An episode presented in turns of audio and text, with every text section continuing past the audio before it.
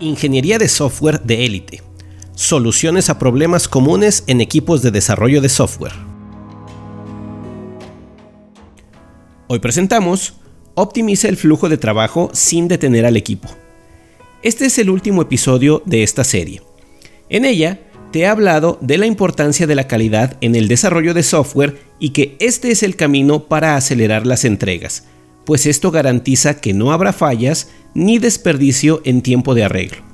Con ello, el equipo y la organización tendrá posibilidad de enfocarse en desarrollar más software.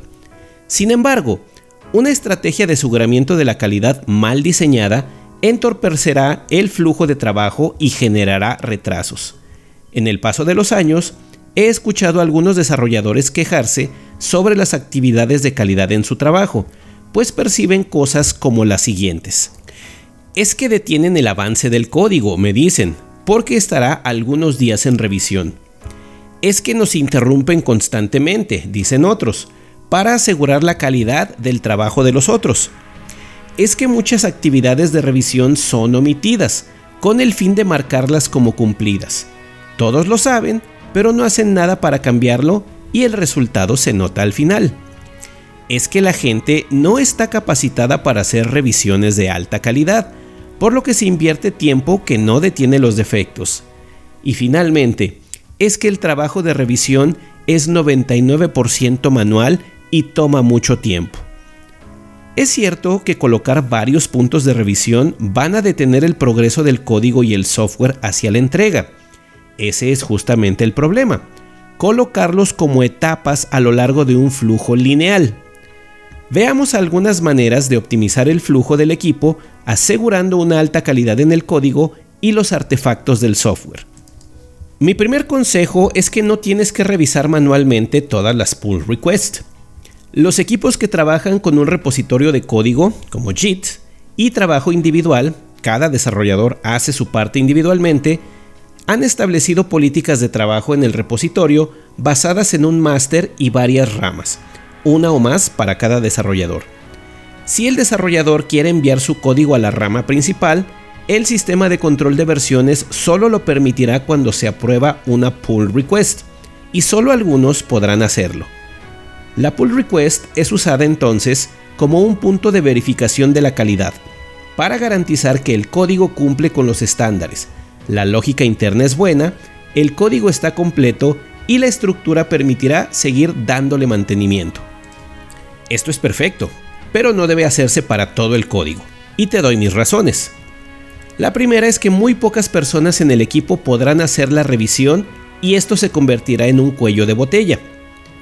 La segunda es que realizar revisiones de estilo distrae a los revisores, que omitirán errores más graves si el código tiene muchos problemas de estándar de código, como la indentación, los nombres de las variables, los paréntesis, etc los desarrolladores no estarán enviando código constantemente a la rama principal, porque consideran que la pull request debe valer la pena, así que acumulan tanto código como es posible para enviarlo. Esto retrasa arreglos pequeños o soluciones rápidas que bien podrían entregarse ya, y aguardan hasta que hay suficiente código para enviar. Las revisiones son asíncronas y el flujo es de ida y vuelta. Esto es, los errores son enviados de regreso al desarrollador, quien los arreglará y enviará la revisión otra vez. El ciclo va a alargar el calendario. Mi recomendación principal es que la revisión sobre las PR debe definirse solamente para algunas partes del código, y esto se acuerda durante la planificación. Es más, podríamos prescindir completamente de la revisión en las PR si hacemos lo siguiente. Primero, añade herramientas de análisis estático del código. Estas herramientas detectan automáticamente los problemas de estándares, estructura del código, alta complejidad ciclomática y code coverage de las pruebas. Muchos IDE ya las incluyen. Los plugins de Lint para analizar la sintaxis son un ejemplo, y varios los puedes programar para indicarles la sintaxis que quieres, los estándares de nombrado que deben de seguir, etc. Otra recomendación es que uses métodos de desarrollo como TDD. donde las pruebas guían el desarrollo y éstas se van aprobando poco a poco. Este será el indicador para dejar pasar o no un cambio a master, pues también puedes automatizarlo y el estado verde o rojo determina si el código se integra a la rama o se retorna para arreglos. Otra recomendación es que establezcas una cultura de la revisión personal sistemática. Los desarrolladores deben aprender a revisar su propio trabajo minuciosamente, no depender de alguien más.